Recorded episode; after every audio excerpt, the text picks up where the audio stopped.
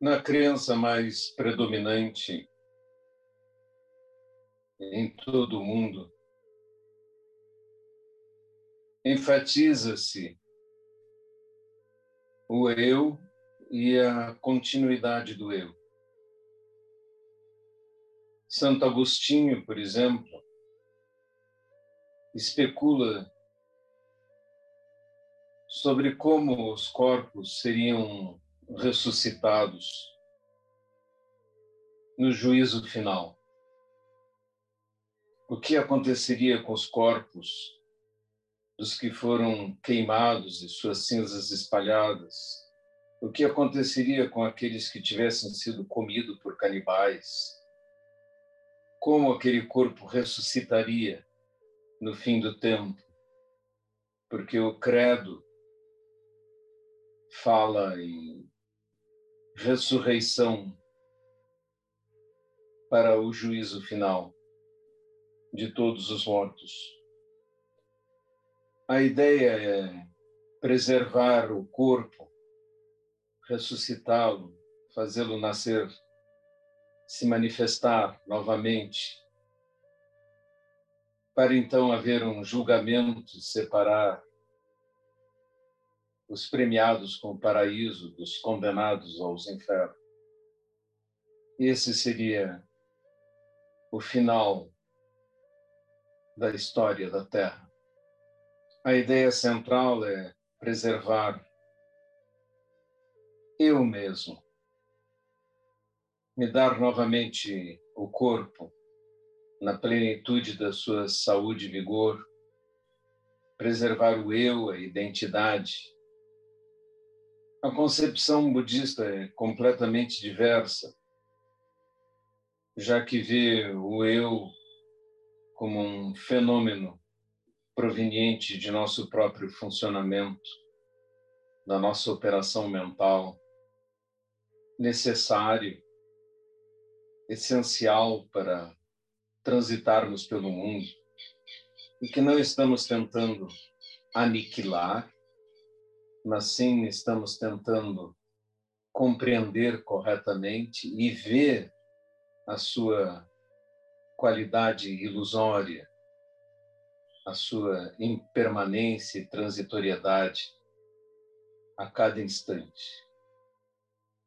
Em lugar de querer fazer ressurgir cada indivíduo, a ideia budista é fazer-nos acordar para o sonho da existência individual e perceber nossa verdadeira natureza integrada a todo o universo e nos conceber como uma onda perpassando pelo universo. A esta onda de energia chamamos karma.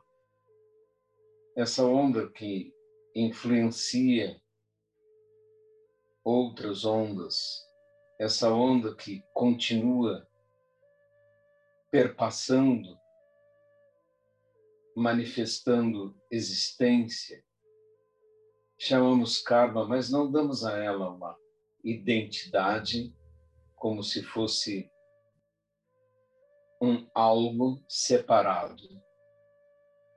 Assim como não dizemos as ondas do mar não dizemos que elas são entidades separadas do mar, mas as vemos como movimento no mar, como impulso se propagando no mar. É assim que vemos as ondas. E é assim que devemos enxergar a nós mesmos. Nosso karma movimenta o universo e nos manifesta o karma não é uma entidade que carrega eus, mas como movimento, ela faz ondas que então são aparentes, que nascem e quebram, que têm uma existência temporária. Elas são o próprio universo, não são separadas dele. As ondas são a água.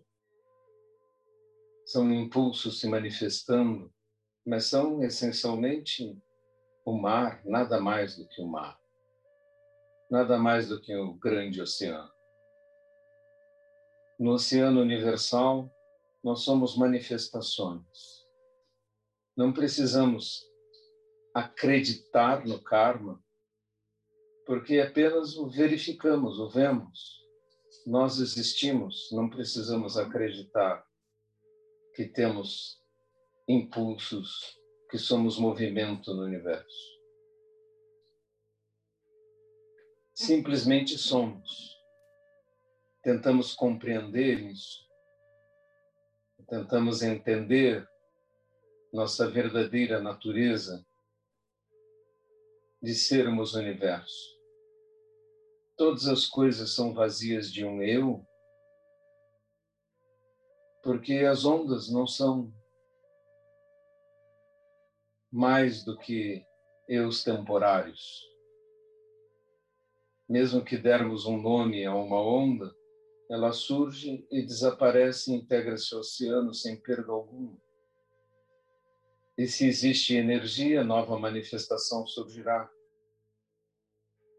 É só isso. Então, o karma, o movimento que geramos no universo, gera nossas identidades não são nossas identidades que carregam karma. Assim, o karma não é objeto de nenhuma fé, mas apenas de verificação. Estamos vendo acontecimentos e, portanto, eles são fruto de causas anteriores. É karma, não passa de causas e efeitos causas e consequências, sucedendo todo o tempo. A palavra karma significa ação. Nós somos produtos destas ações. E nossa iluminação é conseguirmos nos ver como parte do oceano. E apesar de termos uma manifestação temporária, enxergar nossa verdadeira natureza. E é isso que quer dizer Kensho. Ken quer dizer enxergar, e Sho, verdadeira natureza.